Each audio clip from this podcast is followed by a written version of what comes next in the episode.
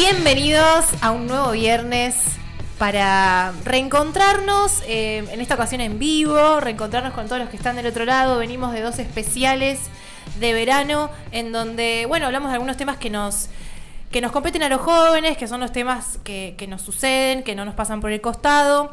Eh, y en esta ocasión, bueno, estamos en, en pleno verano, en la ciudad de la furia, hay mucha gente que está de vacaciones. Quizás alguno nos está escuchando desde la playa, alguno de nuestros amigos que siempre nos mandan saludos y que nosotros siempre les mandamos saludos. Eh, y, creemos que eh, el tiempo del verano, el tiempo de las vacaciones, si bien es un momento para descansar, es un momento para descansar de algunas cosas que durante el año no nos dejan hacer o no nos dan tanto tiempo para hacer otras.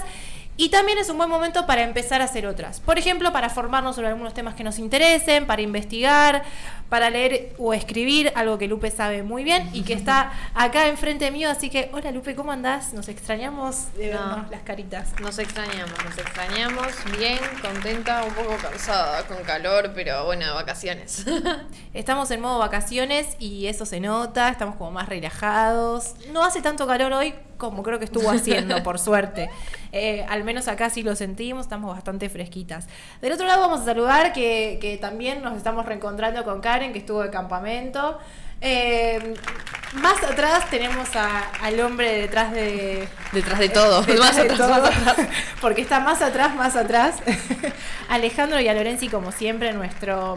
¿Cómo se le dice? Creador, eh, como, como en las novelas, productor ejecutivo, productor general. Bueno, es todo, como en las obras que hay ahora en cartelera en el verano de este programa.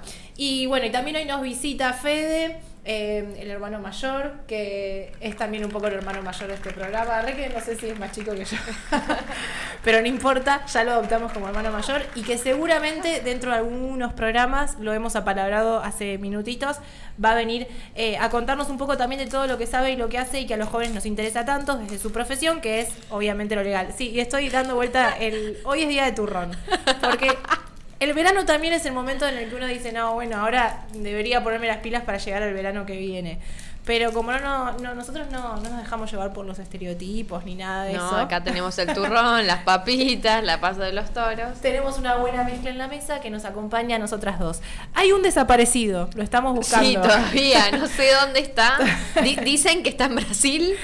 Dicen eh, las redes sociales y Para- su Instagram personal Juan, que Juan T. Alonso anda por Brasil. Sí, tal vez lo secuestraron y está en una favela, nos está pidiendo un rescate, no lo sé. No sabemos qué está haciendo. Al parecer lo está pasando bastante bien. eh, así que esperemos que vuelva, no sé, con algunos chocolatitos o algo. Porque, Sí. porque ya- ayer decía que nos extrañaba que lo demuestre.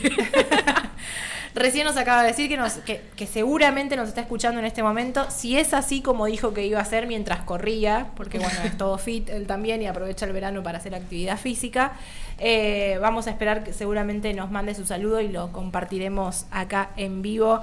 eh, para, bueno, para que no se lo extrañe tanto. Y hoy vamos a hablar de un tema del que él ha sido víctima en este programa, que es el bullying. Eh, así, que, así que seguramente lo podremos nombrar más de una vez. Aprovechamos también, que ya que nos estamos reincorporando en vivo, a mandar saludos a los amigos que, bueno, que nos están bancando y que están siempre del otro lado. Por ejemplo, a quienes nos anteceden, a la gente de Aviva Voz, conducido por Rolando Vera, donde también están los padres de Buena Data, Miriam Mitrese, Carlos Villalorenzi, Marcos Videla, otro gran productor de quien aprendemos mucho. Le mandamos un saludo a ellos que pudimos, pude escuchar entrando y saliendo del estudio, que me parece que han tenido también un muy buen programa. Programa que recomendamos a los que son jóvenes y quieren engancharse, ya que estamos haciendo especiales de una hora y dicen, che, me quedé con ganas de saber más. No sé qué. Bueno, se pueden enganchar desde las 6 de la tarde y ya se quedan conectados para, bueno, para después practicar un poquito con nosotros esto de decir la verdad aunque nos tiemble la voz. Eh, bueno, y pasaron cosas en el verano. Eh, ¿Qué estuvimos haciendo en el verano cada una? No sé si, si hay algo para contarle a la comunidad, algo que del otro lado eh, Lupe estuvo, estuvo bastante refugiada. Estamos hablando que está de moda estar blanca y Lupe está muy a la moda. Claro, yo te, llevo, no sé, como seis años de moda ya. Está igual que su remerita o igual que la hoja de la grilla. No, es peor, tengo una remera que es blanca, eh, no, que es rosa viejo, pero es un rosa muy, muy pálido. Me Pálido. lo pongo, parece que estoy desnuda.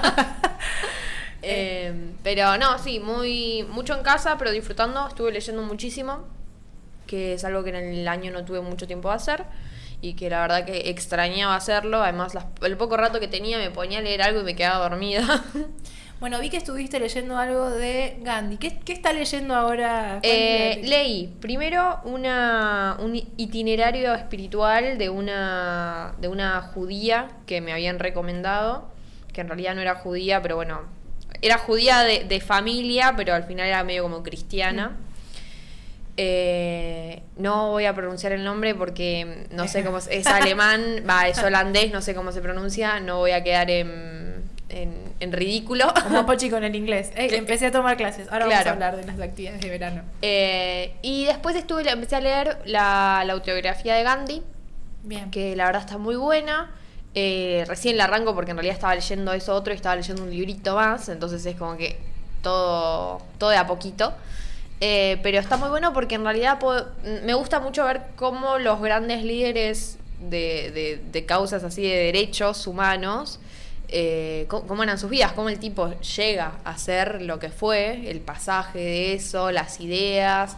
Muchos tienen un componente espiritual muy grande, que bueno, yo soy atea, no lo tengo, pero está bueno leerlo y entender qué es lo que hay del otro lado. Así que la verdad que muy, muy contenta con mi encierro. Y uno de los pensamientos más influyentes del mundo también. Eh, Totalmente. Y por ahí de ese mundo más inclusivo que uno anhela, bueno, siempre como a quien se cita. eh, Sí, además es hablar de pronto de otros problemas que están, pero que nunca hablábamos, qué sé yo, ah, el matrimonio infantil, eh, la importancia de la religión para él, que eh, creo que era Hare Krishna, Mm. eh, el- en un momento eh, piensa en empezar a comer carne para hacer como los ingleses y en ese momento que India estaba bajo la dominación inglesa, librarse de ellos porque le habían tipo dicho todo, le habían met- digamos metido esas ideas unos amigos, pero para su religión comer carne eh, son vegetarianos, es, era Claro. un- entonces es como, como un, no sé, de pronto ver un montón de cosas que uno no se imagina porque además es en la otra punta del mundo con una, con una idiosincrasia completamente distinta a la nuestra, pero que si- sigue siendo muy humano. Absolutamente, sí, eh, es impresionante. Yo eh, lo que me gusta de, personajes, si lo podemos decir, ¿no? Como personas así influyentes, son muy importantes. eh, es no solo el aporte que dan, creo yo, para la paz mundial, sino también eh, cómo, cómo distintos pensamientos, gente de distintas creencias o religiones, también encuentra mucha unión y, y mucha cosa común entre una idea y otra, ¿no? Que a veces, bueno, creemos que no, que una religión piensa una cosa y que otra religión piensa otra, eh, o que alguien que no tiene ninguna religión no puede... Es algo, es algo natural, que está en la naturaleza propia, racionalmente hablando del hombre, que es ese principio eh, primero y básico de la filosofía, que es hacer el bien y evitar el mal, que bueno, que él eh, en todas sus ideas engloba como este afán de hacer to- todo el tiempo el bien. Sí, sí, me pasaba también con el libro que había leído en el año de Martin Luther King, que son muchas, o sea, tienen ideas recurrentes todos, independientemente de su religión, que son las tendientes a cuidar al otro en vez de hacer daño, ¿no? Y, eh, y, y que ti- además um, se da también que tienen formas muy lindas de expresarlo y de, y de estar en, en el pequeño problema y además, más allá del tiempo, porque Gandhi creo que muere en el 48, si mal no recuerdo, eh, son problemas tan profundos que al día de hoy también están. Por ejemplo, cuando leí el de Martin Luther King, que es- en esta semana estuve releyendo también pasajes porque estaba bueno, em, cuando habla sobre la discriminación que sufren los negros, es muy aplicable a la discriminación que sufren hoy los hombres por ser hombres de parte del Ajá, feminismo. Absolutamente. O muchas cosas de, de- de la- de la- del negarle la, la persona al, al, al negro son lo que hoy viven los embriones. Entonces es como que son plantean cuestiones tan profundas, problemas morales tan, tan complejos que al día de hoy lo seguimos viendo. Cambió eh, el objeto, pero el problema es exactamente el mismo. Bueno, eh, interesante, ¿lo recomendamos entonces al libro? Lo recontra recomendamos. Recordemos entonces el título, así el que quiera. Eh, está la, es la autobio- autobiografía de Mahatma Gandhi. Perfecto. Eh, ¿Ese libro, Lupe lee libro físico, el libro papel, es antigua o Lupe usa la tablet? Depende, si no tengo, si no tengo dinero y encuentro el PDF, bueno, me tengo que adaptar, pero Ajá. prefiero mucho, mucho más el papel. Bueno, coincidimos, yo también, el papel. Pero el libro que estaba leyendo en la playa se me empezó como a salir. Si me escucha el padre de Klappenbach, se me, se me salían las hojas cuando lo estaba terminando de Ay, leer. no. Eh, pero prefiero toda la vida el libro papel y es cierto que también hay que adaptarnos a algunos libros que no se consiguen tanto acá también. eh, hoy también es como más accesible comprarlos y acceder a través de los PDF, ¿no? de, de internet. Bueno, recomendado entonces a todos los curiosos del otro lado que se preguntan qué pasa por la cabecita y por el corazoncito de Lupe cuando lee, cuando, cuando está en modo zen y en modo tranquila. Bueno, está leyendo, por ejemplo, la autobiografía de Gandhi. Eh, así que pueden leerla a ver si los inspira también un poco y a ver cómo les pega a ustedes. A Lupe le pega para el conflicto igual. Sí, Pero- viste la, la resistencia no violenta, Claro. los dos pacifistas, no sé qué, ¡boom! Y Desastre. después Lupe abre Twitter y se termina todo lo que leyó al ratito. Eh, bueno, ya estamos adentrándonos. Es un programa más cortito. Recordemos que estamos en las ediciones de verano. No me acuerdo qué pasaba cuando mirás y es como ahora 19 y 19 de la tarde. No me acuerdo qué pasaba, si hay que pedir un deseo qué. No lo voy a hacer igual, pero algo así pasaba cuando leías la hora así en el día. Ya, estamos, ya están pasando 20 minutos, los primeros 20 minutos de este programa. Y antes de hablar de algunas cosas que estuvieron pasando, recordarles, eh, bueno, primero mandar saludos a quienes cumplieron años, porque son muchos. Si querés, vamos, vamos tirando un ping-pong. Dale. Eh, bueno, saludar a Tuti, que cumplió años ayer. Es la community manager de uno de los movimientos que nos une a nosotros también, que es Frente Joven. Su trabajo lo hace muy bien. No sé cuántas redes de Frente Joven administra de todos sus proyectos y cuántos mensajes lee por día, eh, pero realmente es, es muy dedicada y encontrar gente que haga su laburo con pasión y compromiso siempre inspira a otros jóvenes, así que feliz cumple a Tuti, que a los que, las con- los que la conocemos siempre nos inspira y bueno, y también es muy divertida y un poco loca como, como hemos visto ayer quienes fuimos a su cumpleaños. Bueno, otro saludo para Belu 10, que también cumplió ayer y es la nuestra, nuestra gurú que nos pone a las voceras a debatir Bien. eh, y se encarga de todas las cuestiones de, de los contactos con, el, con los medios. Es la señora de los contactos, porque siempre que uno pide un celular, Belén 10 eh, Y su gran agenda. segundo. Y su agenda de contactos. Bien de periodista eh, y de buena persona compartirlos, no como, no como algunos colegas que no los comparten. Eh, y bueno, así que le mandamos un saludo muy grande. También hoy cumpleaños Grace. Eh, sé que ella cada tanto se prende y nos escucha, ahora está en su nueva vida recién casada, volvió de luna de miel, vive en Mar del Plata y la extrañamos porque antes la teníamos muy cerquita, vivía muy cerquita del estudio. Le mandamos un saludo muy pero muy grande. Y la semana pasada, Cumplió Fati Uchi, que en realidad tuvimos el programa y nos olvidamos de saludarla. Decíamos, tenemos que saludar a alguien, tenemos que saludar a alguien. Sí, sí, y se nos pasó. Eh, pero bueno, queremos desearle que haya tenido un muy, muy feliz cumpleaños. La queremos un montón a, a la pequeña Uchi.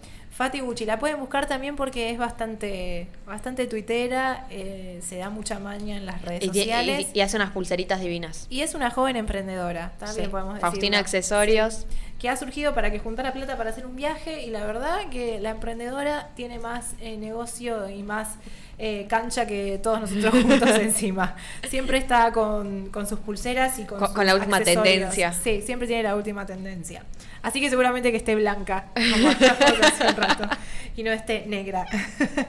Eh, bueno, mandados los saludos, ahora sí, hacerles el pedido a ustedes para que nos puedan seguir, para que podamos retomar ese contacto que tratamos de que sea cada semana más fluido, en donde nos puedan escribir y mandar sus dudas, las ideas que tienen para nuestros programas, si les quedó alguna, algún comentario o alguna duda que quieran hacer para interactuar con las columnas que preparamos para compartirles acá, si hay algo que les esté dando un poco, que les esté haciendo temblar la voz y quieran que lo conversemos para trabajarlo un poco más, nos pueden contactar, nos pueden escribir, lo pueden hacer eh, a nuestra línea de WhatsApp que es 11 40 29 93 44. Y también pedirles este nuestro objetivo al que estamos intentando llegar, que les recordamos que cuando lleguemos a los 10.000 seguidores en este mismo lugarcito, probablemente en esta misma silla en la que estoy sentada en el día de la fecha, se siente el señor Juan T. Alonso y tenga que cantar una canción en vivo y en directo para toda la audiencia. Así lo ha prometido cuando lleguemos a los 10.000 seguidores en nuestro Instagram, que es aunque te tiemble la voz, así todo juntito y todo largo, y en Twitter, aunque tiemble. En donde los caracteres son más reducidos, pero el conflicto siempre es mayor. Bueno, en nuestras redes sociales van a poder encontrar de todo. Algunas, algunos tweets referidos a lo que se está hablando en el programa. Eh, nuestras columnas un poco más abreviadas para que las puedan ver o si justo no pudieron prestar atención o les faltó un dato, agarrar algo que quisieron después buscar eh, para seguir profundizando en la semana, lo pueden hacer también buscándonos en las redes sociales. Venimos bien, venimos creciendo en las redes sociales, pero bueno, le vamos a, empezar a vamos a empezar a manejar, como decimos nosotros los jóvenes, un poquito más para ir aumentando más los seguidores. Por supuesto que estamos en el espacio de Radio Brote que muy amablemente eh, nos hace parte de su grilla y nos suma a los jóvenes para que también tengamos nuestro espacio y nuestra voz y podamos hablar de las cosas que nos interesan, que nos pasan, que nos importan y lo que está pasando en el mundo y cómo poder cambiar un poco el mundo. Así que siempre agradecidos a la Federación de Círculos Católicos de Obreros, a estos estudios en donde estamos acá en el barrio porteño de Recoleta, en donde siempre nos reciben, nos prestan el lugar, nos se acomodan, nos dicen eh, sí a todas nuestras propuestas como a nuestros especiales de verano y bueno, y le mandamos un saludo entonces también enorme al querido Tito Garabal y desearle felices vacaciones a quienes estén de vacaciones también en este momento y nos estén escuchando o sintonizando desde algún lugar del de, eh, mundo, eh, de nuestras playas, de nuestras montañas o también de más lejos, de algunos kilómetros más, a los que cruzaron el charco. Em, bueno, eh, tenemos un programa mm, en el que, bueno, como como en estos especiales de verano, tratamos de pensar un tema para poder traer a la mesa y poder debatir. Abro mi celular y tengo una foto de Juan T. Alonso que nos manda un saludo y que dice que si no llega al programa, porque está en Brasil, eh, sarcásticamente, nos desea, como se dice artísticamente, mucha mer. Le mandamos un beso a Juan T. Eh, ojalá la magia de la radio nos permitiera mostrar su carita sonriente, eh, pero abandónica. Lo podemos subir a la historia de. Lo podemos subir a la historia, subir un print de lo que está sucediendo en este momento mientras Lupe y yo nos hacemos cargo y estamos acá para pasar este rato con ustedes que están del otro lado y con los chicos que nos están bancando. El señor se fue a correr, el señor seguramente está saliendo de la playa o no, porque no me acuerdo a qué hora anochece, sinceramente, en las playas de, Brasil, pero la está pasando bastante bien. El querido Juan de Alonso le mandamos un abrazo muy, pero muy grande. Pasaron algunas cosas en estas semanas y en estos días, eh, y bueno, ya reencontrándonos en vivo, quizás es una buena ocasión para eh, poder, poder, poder recordárselas a ustedes, para también poder comentarlas y poder abrir el juego para que nos lleguen también sus comentarios. Em, hablamos en este programa del protocolo, de esta primera medida del Ministerio de Salud, nuevamente Ministerio, eh, algo que nos alegra mucho, lo que no nos alegró mucho es que la primera medida haya sido promover, como siempre, la cultura del descarte y promover eh, la legalización del aborto en nuestro país, en nuestra Argentina, algo a lo que nos oponemos eh, férreamente, pero nos oponemos eh, por algunas cosas más que estamos viendo, ¿no? También como las cifras que en un ratito nos va a comentar Lupe, que siempre tiene la data. Pero bueno, lo que ha pasado en los últimos días, yo el otro día pensaba, ¿no? Eh, no pasó ni el primer mes del año y ya tenemos muchas cosas que nos dejan entrever que este año va a ser difícil. La última de ellas es que el ministro de Salud bonaerense, Daniel Goyán, que había, lo habíamos citado en alguno de estos programas con alguna noticia referida eh, al tema de la adhesión de la provincia de Buenos Aires al protocolo eh, de aborto, no le vamos a llamar protocolo de interrupción legal del embarazo porque también es una falacia eh, denominarlo así, pero bueno, afirmó que con las herramientas legales el ministro de Salud bonaerense que, bueno, que dan certeza a los equipos de salud, la gente podrá empezar a perder temores y participar del acceso a este derecho, llamó derecho al aborto, a lo que bueno, que eh, una y otra vez en este programa explicamos por qué no es un derecho, nunca será un derecho y no puede ser un derecho, mucho menos humano. Eh, y de esta manera se publicó eh, en el día de ayer ya oficialmente la resolución de adhesión, digamos, de la provincia de Buenos Aires a este protocolo. Algo alarmante, hay algunos municipios que ya están empezando a alarmarse y que están preparando alguna que otra medida podemos nombrar algunos municipios más amigos que sabemos que están trabajando mucho en la temática y que trabajan mucho con la maternidad vulnerable y sobre todo con la primera infancia y la salud de la mujer embarazada, como el municipio de San Miguel, eh, a quienes, bueno, siempre aprovechamos para mandar un saludo muy grande. Esperamos en el próximo programa poder hablar con el secretario de salud eh, de San Miguel, Pablo de la Torre, para también poder profundizar un poco sobre esta noticia que, bueno, que es muy reciente, la verdad que la adhesión es bastante reciente, pero también era algo que nos esperábamos y que habíamos anticipado acá en este mismo programa. Sí, no sorprende, ¿no? Porque Goyan, de hecho, fue, a, fue expositor a favor del aborto en el Congreso el año pasado. Eh, sí, y, e, e, entre otras tantas. Entre, Pero algo es, es, un militante activo de la causa, no... Bueno, creo que lo más, lo, grave de todo esto es que hay muchos militantes eh, de la legalización del aborto ocupando puestos claves en donde en realidad se debiera trabajar para velar por los verdaderos derechos humanos de las mujeres, de los niños por nacer, de las personas. Em, sí, a mí me da mucha gracia, ¿no? Porque parten de un gobierno que dice que los únicos, o sea, supuestamente el peronismo dice que los únicos privilegiados son los niños. Y ahí tenés a este peronismo, kirchnerismo, tomando medidas justamente para abortarlos. Pero bueno, quedará en, en sus conciencias. Ya sabemos lo que piensa Eva Perón respecto al tema. Eh, y lo hemos comentado en este programa. Bueno, pasaron más cosas también. Sí. Eh, no, eh, tan buenas. Sí, ah, ya que me acuerdo así, de casualidad casi, otra provincia que adhirió al protocolo fue Santa Fe, que se decía que Omar Perotti era pro vida no sé, en los medios, yo lo vi últimamente no, porque ganó el Provida eh, y la verdad es que de Provida no tenía nada porque eh, durante el 2018 él, si bien creo que se abstuvo en la votación, planeaba presentar un proyecto de legalización mm. eh, un poco más light para que pasara y finalmente, bueno, ahora adhirió. Otra, otra cosa a comentar es, eh, se publicaron, se publicó esta semana eh, las estadísticas vitales del 2018 del país a nivel nacional y encontramos, por ejemplo, cuando fuimos a ver la mortalidad materna, que eh, ahora durante el 2018 se registraron 257 muertes maternas, si mal no recuerdo, 39 más que, durante el 2017, esto mm. obviamente tiene que ver con un montón de cosas. Primero creo que con se, descuidaron determinados aspectos, pero además lo charlábamos con Pochi, seguramente tiene que ver el hecho de que aumentó la pobreza y todos estos indicadores que... Sí, se redujo también la estructura y el presupuesto de un Ministerio de Salud que pasó a ser Secretaría de Salud. Evidentemente, algo evidencia también en las prioridades, digamos, de, de la salud pública, de cómo se llegan el lado, digamos, bueno dentro de todo esto eh, es que afortunadamente las muertes por aborto no aumentaron. Son, eh, las muertes por aborto general sí, pasaron de 31 a 35, pero esos son abortos espontáneos y otro tipo de abortos. El aborto provocado marcó 19 muertes, exactamente igual que durante el 2017, que ya venía en descenso de los años anteriores. Es decir, se mantuvo, pero el porcentaje bajó porque las muertes maternas aumentaron.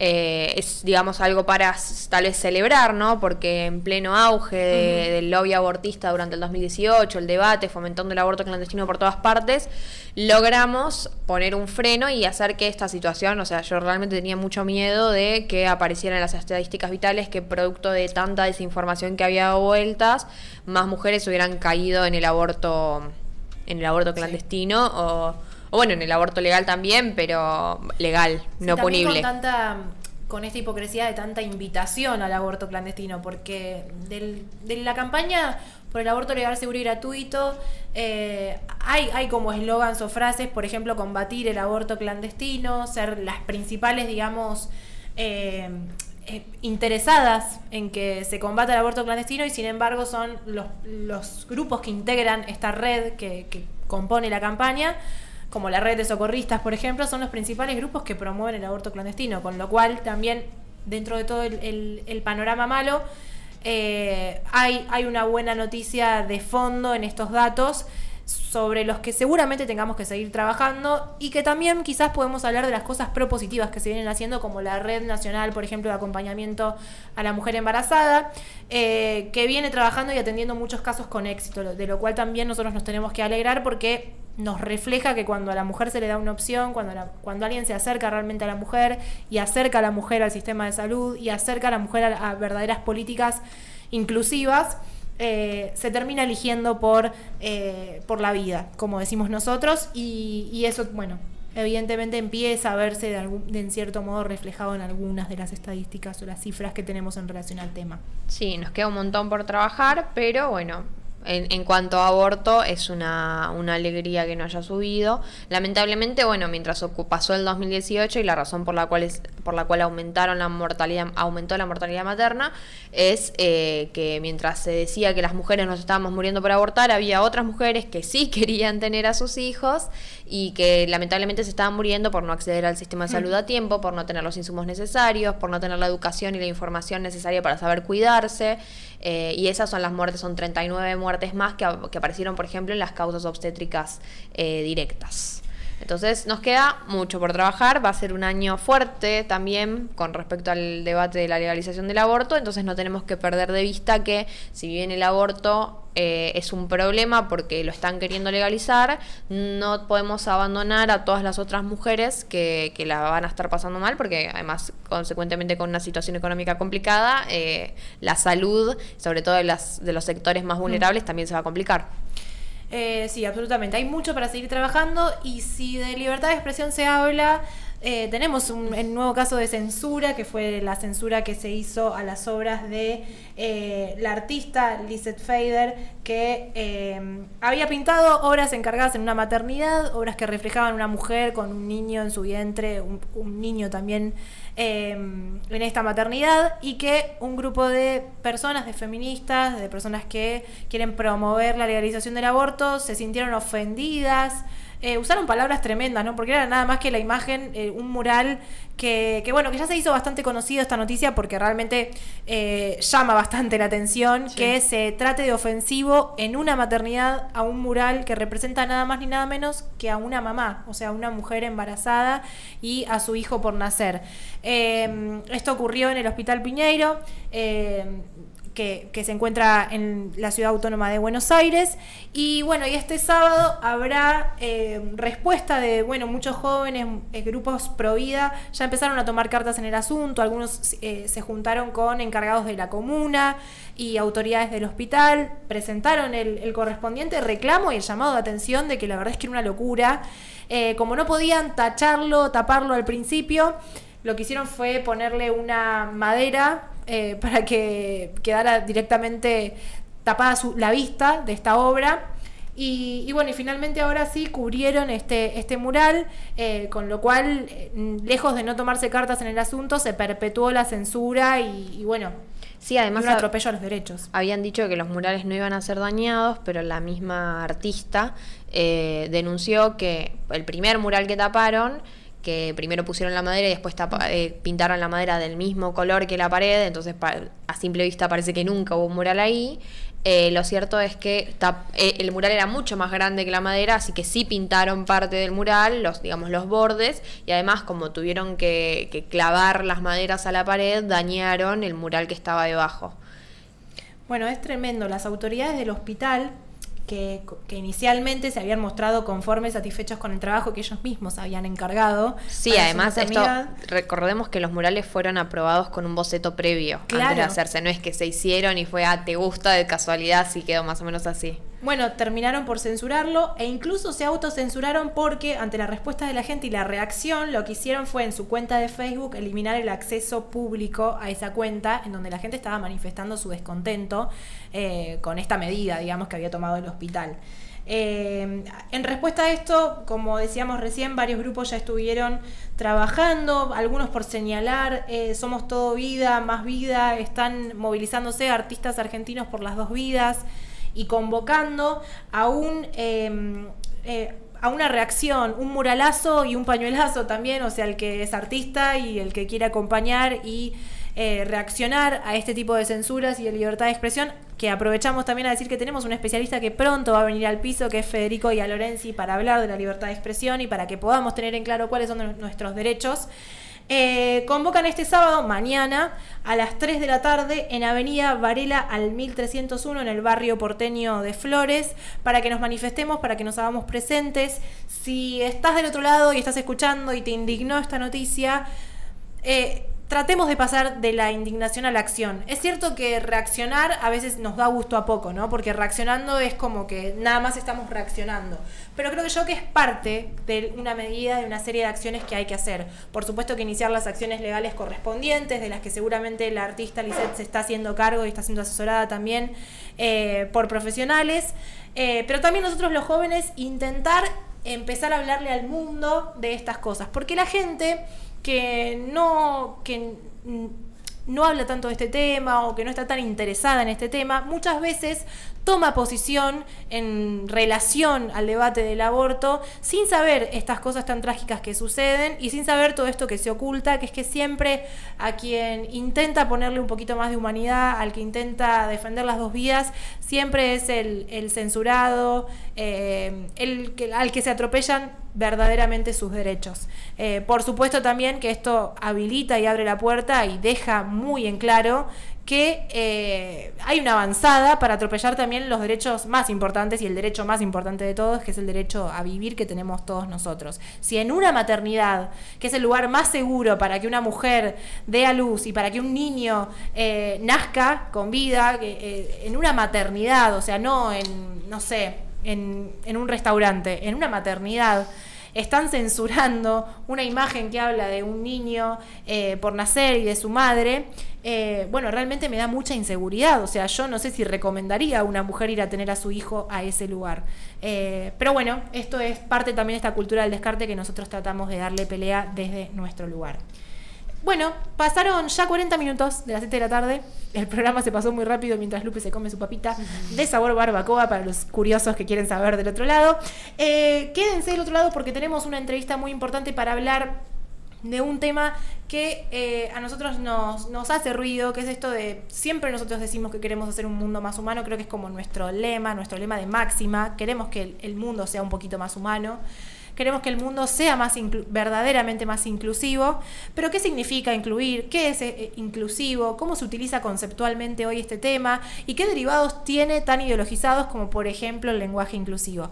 Estuvimos hablando con un, em, con un amigo de esta casa también y de este programa, Rodrigo Resquia, que en, el día que homenajeamos acá en diciembre, creo que fue el viernes 3 de diciembre, no pudimos finalmente concretar la entrevista y bueno, no, no perdimos la oportunidad para él, que es especialista en este tema y de políticas públicas también, eh, para la inclusión, para las personas con eh, discapacidad, eh, que nos estuvo contando. Quédate del otro lado porque tenemos los últimos minutos más potentes para hablar de este tema en el programa. Escuchemos un poquito de música. Circles, que me lo, que, que bueno, que me están haciendo pronunciar mucho en inglés, así que muchas gracias.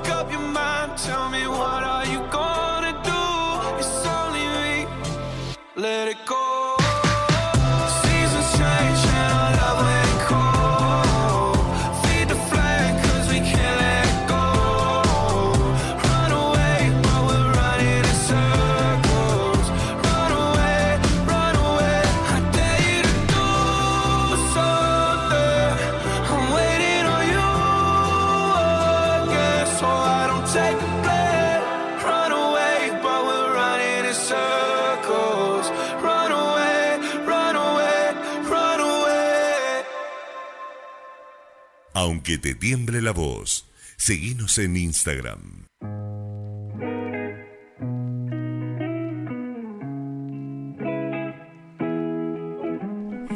Y seguimos porque faltan 15 minutos para que se nos vaya este programa, se fue muy rápido. Y, bueno, vamos a, estar saludando a algunos amigos que siempre nos queda ahí un saludo pendiente para, para mandar y para dar, como siempre, dedicar el programa eh, a Blas. Sí. Que, que bueno, que lo vi ayer, lo vi después de mucho tiempo, lo encontré muy bien a mi amigo Blas, así que le dedicamos este programa y le mandamos porque está cada vez más sólido y, y espero que esté eh, Pensé que, pasando... pensé que cada vez más solo y es Ana Belén. Y espero que esté pasando unas buenas vacaciones. Eso se parecía ayer en esta ciudad.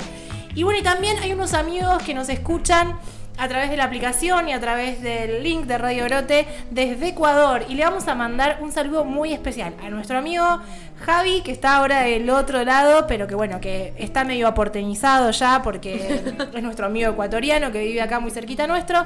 Y también a Franklin y a todo Frente Joven Ecuador. Querían que Lupe también mande un saludo, así que Lupe, Un saludo muy, muy, muy especial a, mm, bueno, a Frente Joven Ecuador, porque yo los resigo en las redes lo que hacen y, me encanta, me encanta, me encantan las pilas que le ponen. Son como... Bueno, y no nos va a quedar mucho tiempo, pero queríamos presentar una entrevista que no pudimos concretar, que pudimos hablar eh, hoy de algunos, de algunos de los temas que venimos comentando en, este programa, eh, con Rodri Resquia, que pertenece al Partido Demócrata Cristiano, eh, pero que es un joven que, bueno, que hemos compartido mucha militancia a favor de este mundo más humano del que hablamos, del que nos habló Lupe al principio con la autografía de Gandhi que también está leyendo. Eh, y le hicimos varias preguntas. Él nos da su testimonio como una persona que eh, tiene una discapacidad de, de la cual nos habla y nos cuenta qué desafíos o qué, mm, qué cosas tuvo que enfrentar eh, a lo largo de, como un joven, a lo largo de su vida para tener su primer empleo o para estudiar en la facultad. Eh, cuáles son las políticas que él está trabajando dentro de la Secretaría para capacidades diferentes que tiene eh, la titularidad, digamos, dentro del Partido Demócrata Cristiano. Nos ha pedido que mandemos un saludo muy grande a Alejandra Muchart, alguien que también nos representa mucho, y bueno, el secretario del partido, que es Carlos Trabulsi, les mandamos un saludo. Eh, y bueno, por supuesto le mandamos un saludo a nuestro amigo Rodri, con quien hace unos minutos, en una especie de móvil desde el Congreso de la Nación, yo lo llamaba, él estaba del otro lado porque ahora estaba a las corridas e iba a ser muy difícil conectarnos. Y bueno, y presentado él, eh, los dejamos para escuchar algunas de las preguntitas que le fuimos haciendo y que seguramente podremos comentar ahora y en el próximo programa. Bueno, Rodrigo Resquia, no sé si está bien presentado así el apellido, si no ahora te vas a, a poder presentar mejor, pero bueno, un placer poder estar en contacto con vos para poder hacerte algunas preguntas en este programa que estamos queriendo darle lugar a algunos conceptos ¿no? que están muy instalados en este mundo que, y queremos como trabajar bien esos conceptos. Uno de ellos es la inclusión, otro es la discriminación, cosas que escuchamos todos los días y por las que trabajamos, digamos, todos queremos un mundo más humano y más inclusivo. El problema es que a veces eh, esa inclusión también está ideologizada y bueno, vos que sos un especialista en el tema, seguramente nos vas a poder contar en qué cosas tenemos que trabajar como para mejorar, qué políticas públicas hacen falta para lograr una verdadera inclusión. Y, y bueno, ya arranco así entonces preguntándote eh, bueno, entiendo que está formando parte y, y, siendo como el titular de la Secretaría eh, para capacidades diferentes del Partido Sí. Demócrata Cristiano. ¿Querés Sí, sí, sí. contarnos un poquito acerca de ese proyecto, o sea, o cómo surgió y, y bueno, y qué es actualmente lo que están haciendo? Bueno, eh, te comento, bueno, primero, buenas tardes, y te comento, bueno, esta secretaría surgió en septiembre del año pasado, eh, y bueno, el partido no tenía una secretaría de capacidades diferentes, Entonces yo como, como discapacitado pensé en la idea de idear un proyecto para hacer una política más inclusiva, eh, inclusive políticas públicas donde yo veía que, que había falencias, por ejemplo, estamos viendo de agregar eh, o de pedir que se pongan intérpretes para, para sordos en hospitales públicos, para que los sordos se puedan expresar y los médicos puedan saber qué, es lo que les pasa, porque a veces no los entienden, ¿viste? Entonces se hace un, un lío. Eh, después, bueno, otro proyecto que tenemos, que estamos viendo con abogados a ver si se puede llevar a cabo, es el tema de transporte gratuitos para personas con discapacidad, porque si bien eh, las personas con discapacidad tienen el transporte público cubierto, digamos, es gratuito, hay gente que tiene capacidad de discapacidad motriz que no se puede subir a un colectivo. Y para esa gente es un, es un presupuesto, un gasto muy grande, y hay gente que no lo, que no lo puede costear, ¿me entendés? O sea, Absolutamente. Eh, y te hago una pregunta, vos, eh, ¿qué dificultades enfren- si, si es que las enfrentaste, enfren- enfrentaste teniendo una discapacidad, digamos, eh, en la sociedad? Mira, eh, bueno, el bullying en primaria eh, y en parte de la secundaria. Eh, qué sé yo, yo por ejemplo te, tiro un dato. Eh, con el tema del transporte, nosotros, mi familia, tuvimos siete años en juicio con OSDE porque no me querían cubrir los transportes a, a la escuela, a los lugares de estudio. Inclusive empezó el juicio cuando yo estaba en el colegio y terminó cuando yo estaba trabajando. Duró siete años. Claro. Eh, no, no, tremendo, no, no. Por eso, por eso me parece que, que esto podría llegar a servir para terminar con estas injusticias, ¿me entendés? Bien. Y nosotros, bueno, en, en el programa venimos comentando a- a ver- acerca de, de qué significado tienen algunos términos, como por ejemplo la inclusión. ¿Qué, Sí. qué es la inclusión y de qué manera podemos incluir?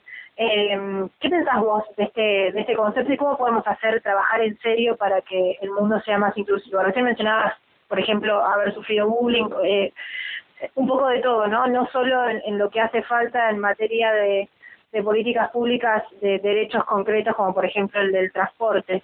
Sí. Eh, y bueno, el tema de que la sociedad entienda que las personas con discapacidad pueden hacer lo mismo de manera diferente eh, o tienen otras potencialidades.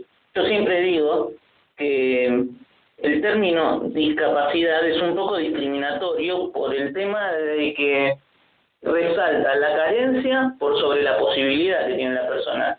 Discapacidad es que no tengas capacidad de algo, ¿me entendés? Sí, Entonces, cuando vos llamas capacidades diferentes, o ahora está, está puesto el término diversidad funcional, por ejemplo, eh, vos estás eh, realzando los valores de la persona y, las posibilidades y las habilidades que tiene por sobre la carencia, porque si no es como que vos resaltás lo que no puede hacer y la persona con discapacidad, eh, con capacidades diferentes, también tiene mucho mucho que dar y eso está bueno que se visibilice Y Rodri, ¿vos crees que la sociedad viene mejorando en este tema o retrocediendo? ¿O cómo ves a las personas en relación a una mirada más reflexiva y también una actitud más proactiva como para todos poder aportar lo nuestro para realmente generar este cambio y, y incluir y empezar a trabajar conceptualmente en, en obras, en hechos, no solo en las palabras, la verdadera inclusión a las personas con capacidades diferentes?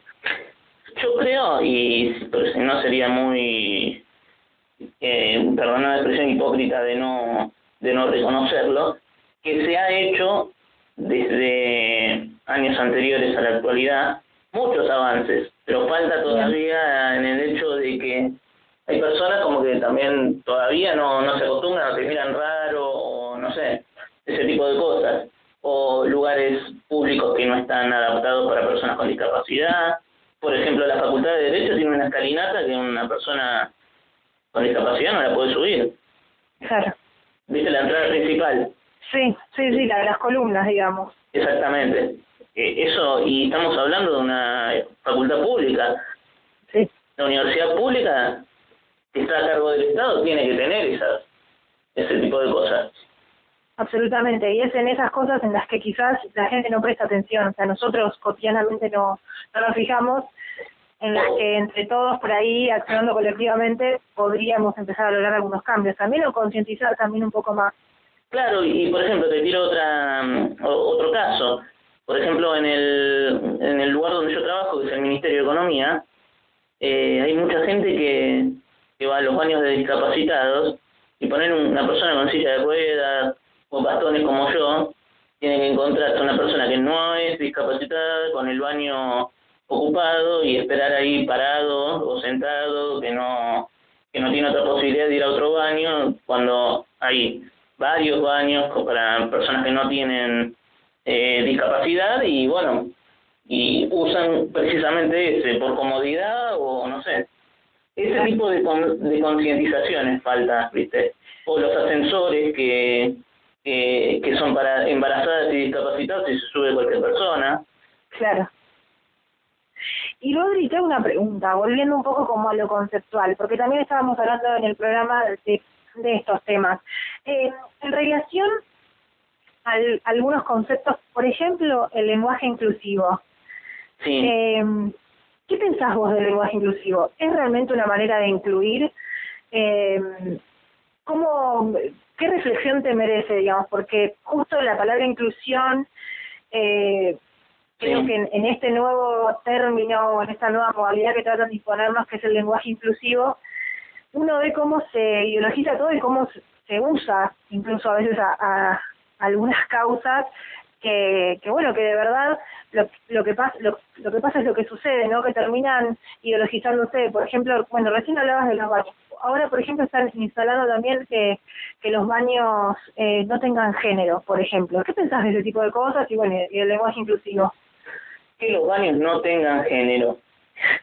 Es, es, es tragicómico porque ahí puede, no sé, inclusive hasta puede eh, traer hasta casos de inseguridad, casos de, no sé cómo, cómo, cómo te puedo decir, de, de abusos, de acosos, de, no sé, Sí, que se, meta, que se meta cualquiera eh, y después esa misma sociedad que permite que pase todo eso cuando pasa algo es la misma que sale a quejarse Sí.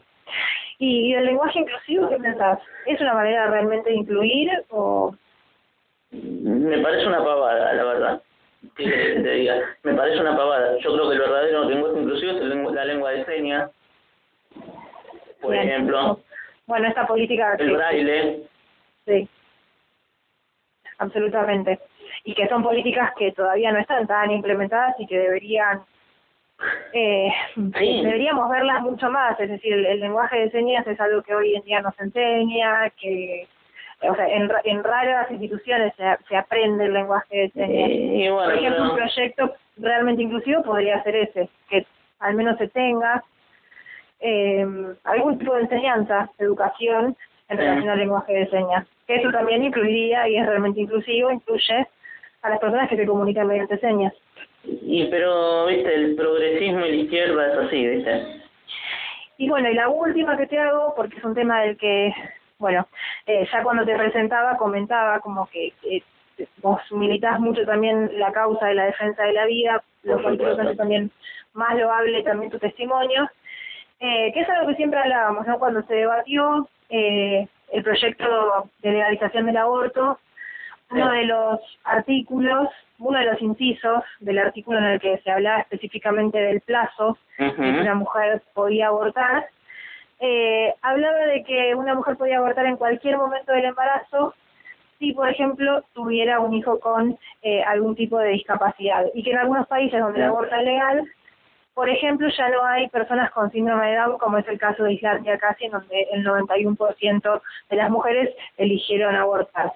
¿Qué, ¿Qué pensás de eso, no? Porque por un lado se habla de, del aborto y los proyectos de aborto como como proyectos realmente inclusivos que hablan de los derechos de las mujeres y por otro lado vemos que es un- una una puerta a, a la actitud más discriminatoria e inhumana que puede tener una persona. Y Eh, sí, bueno, eso era humanidad en la época de Mengele, viste que Mengele era un médico que estaba en la Segunda Guerra Mundial en la época de Hitler, ¿viste? en la Alemania nazi. Eh, pero no ahora, o sea, a ver, me parece una falta total de humanidad y encima, yo lo, vi- lo, lo vi lo del caso de Islandia, eh, en la constitución argentina, no, en la, en, en la ley esta del aborto, que, que por suerte se rechazó, eh, en- decía que hasta los propios médicos te podían llegar a sugerir abortar. Claro, claro, sí, sí. Bueno, en países como Francia, por ejemplo, en el diagnóstico prenatal ya les dan una planilla a las mujeres Sí, que, que bueno, que la llenan y, y a veces eh, hay, hay un margen de error en esos diagnósticos. La mujer ya está decidiendo abortar por si su hijo quizás llega a tener algún tipo de discapacidad, lo cual hace más perverso también todo. Y hay, bueno, una- hay un oscurantismo tremendo en la sociedad hoy día. Bueno, y, y ahora sí, para cerrar, Rodri, te pregunto, y te pido más que nada porque, bueno, Sí. agradecida porque nos des este tiempo, eh, que has podido contactarte con nosotros. Sabemos que queda pendiente que nos vengas a visitar al piso, así que te vamos a estar esperando. Pero un mensaje que vos quieras darle a los jóvenes eh, y un mensaje también para la sociedad en este programa en el que estamos tratando nosotros de hacer nuestro aporte para hacerlo un poco más inclusiva. Y el primer mensaje que le puedo dar a las personas con discapacidad es que traten de superarse eh, día a día, que no, no vean su, su particularidad como un límite, sino como una posibilidad, como un ingenio de hacer las cosas de manera diferente, de manera mejor o de manera diferente, sí. Eh, porque uno, digamos, cuando tiene una limitación es como que también ejercitas la mente para poder hacer lo mismo de otra manera, ¿no? eh, y a la sociedad sí que, que me parece que es hora de, de tratar a todo el mundo a, to- a todos por igual y que no que no, que, que la discriminación no lleva a ningún lado es la involución de la sociedad y que cualquiera puede estar en esa situación esta esta este la, discapacidad es un tema que que no necesariamente es a las personas que nacen con discapacidad, sino que la discapacidad puede puede ser en cualquier momento. Yo o, o cualquiera, Dios no lo permita, eh, puede atropellarle un auto y quedar un discapacitado, o que dejar- quedar en silla de ruedas, o sea, cualquiera le puede pasar, nadie tiene la vida comprada. Y a ellos no les gustaría que, que, que, que les hagan lo mismo que nos hacen a las personas con discapacidad a nosotros. Bueno, Rodri, eh, realmente es bueno, eh, es muy bueno escucharte, es bueno escucharte que hables con, con total sinceridad y de la propia Ah. experiencia también. Ah, bueno. Y, y bueno, y la verdad te agradecemos mucho por, por darnos este tiempito para contestarnos algunas de las preguntas, dudas que teníamos. Y, bueno, esperamos volver a hablar pronto con vos y que nos vengas a visitar al programa que te vamos a estar esperando. Muchísimas gracias. Gracias, Rodri, un beso grande. Chau, chau. Chao, chao.